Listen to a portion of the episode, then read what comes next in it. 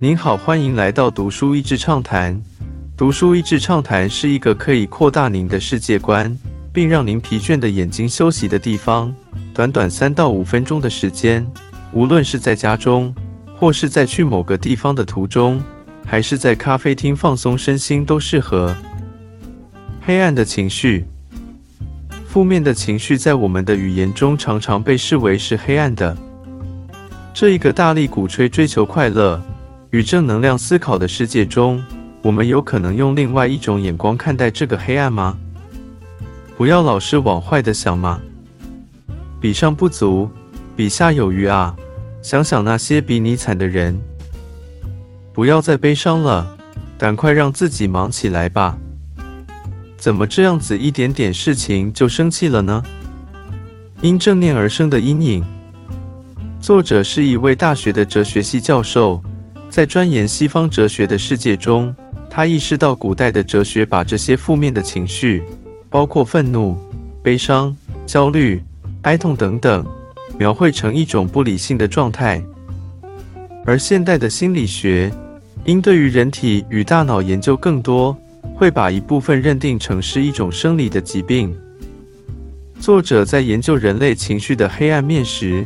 发现我们现在的社会太多强调快乐与正面情绪的重要。当然，他明白一些精神疾病的真实并且治疗的必须，但是他认为过多想要用光明去消灭黑暗情绪的倾向，会把过多应该属于正常情绪的一部分对当成是问题或疾病来面对。那会不会有一部分这些负面情绪的产生，是因为我们太想用正能量来对抗而多出来的呢？作者在书中针对了五种黑暗的负面情绪，各自有不同的哲学思辨。愤怒，在讲到愤怒这一段，我有点觉得他提到关于种族和性别歧视的议题稍微多了一点。或许是因为作者自己身为墨西哥裔的美国人，从小看见家中的长辈对于某些对待产生的愤怒情绪，被当成是一种不理性或者是情绪控制不佳的象征。但我非常认同的是，在愤怒底下其实只是表层表现，底层常常带有其他的情绪在，有可能包括不安全感或是恐惧。所以，当我们太快压抑愤怒，有时候会错过那个了解更底层根源的机会。另外，他也把愤怒与仇恨两者做了一个清楚的区别。愤怒的对象有时候是对于现况，而仇恨的对象往往是针对人。所以，如果可以不要太急着用各种正向情绪去消灭愤怒，而是仔细聆听他所传达的讯息，那么愤怒。就会有机会是一个带来改变的契机。痛苦 （nap） 哀悼，每个人的生命当中或多或少都会经历痛苦，而随着年龄的渐长，亲友的离世所带来的哀痛也都是必然的过程。当我们说节哀顺变，其实都是满满的好意，但是截至那个来到的情绪，并不会让它消失。作者在书中讲到的一些痛失亲人的人的故事，常常他们要振作起来，是因为哀痛的情绪有可能让周遭的人招架不住，或是觉得尴尬。所以他主张，我们可不可以让经历痛苦与哀悼的人仍然感到尊严，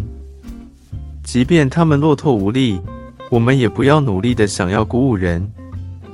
反而是静静的陪伴。不因为不舒服的氛围而离开。历经痛苦的人，如果只是一味的想要麻木自己不痛苦的感觉，反而有可能不小心被一些事物、酒精、药物、忙碌等等给捆绑了。但是如果愿意在那个黑暗情绪中多待一会，其实他会更有人性，更能体谅他人，而同在痛苦当中的人会有一种新的亲密连结产生。忧郁 （nap） 焦虑。作者所教导的大学生当中，将近三成有忧郁和焦虑的现象。有很多讨论在批评是否年轻的一代抗压性不足。每一代应该都觉得下一代抗压性不足吧？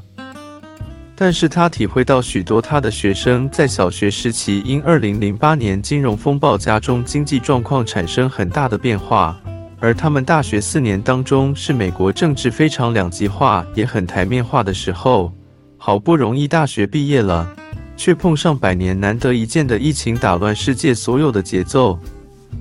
而身在许多墨西哥裔的族群当中，学生的一些家人是所谓必须上班的 central worker。在免疫力还不足的当时，常常要面对亲友定时的噩耗。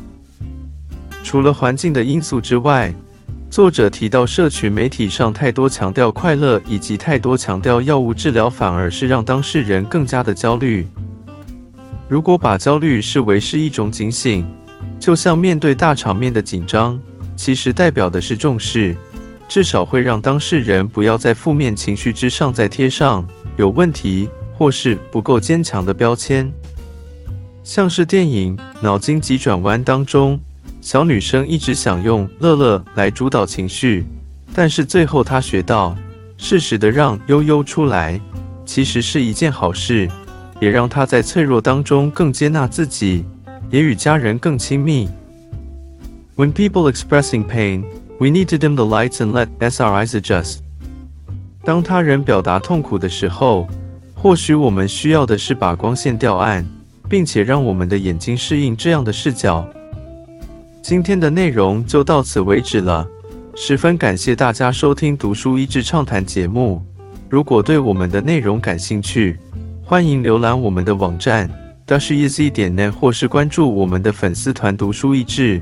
也可以分享给您的亲朋好友。欢迎继续关注我们下一期节目，下次见。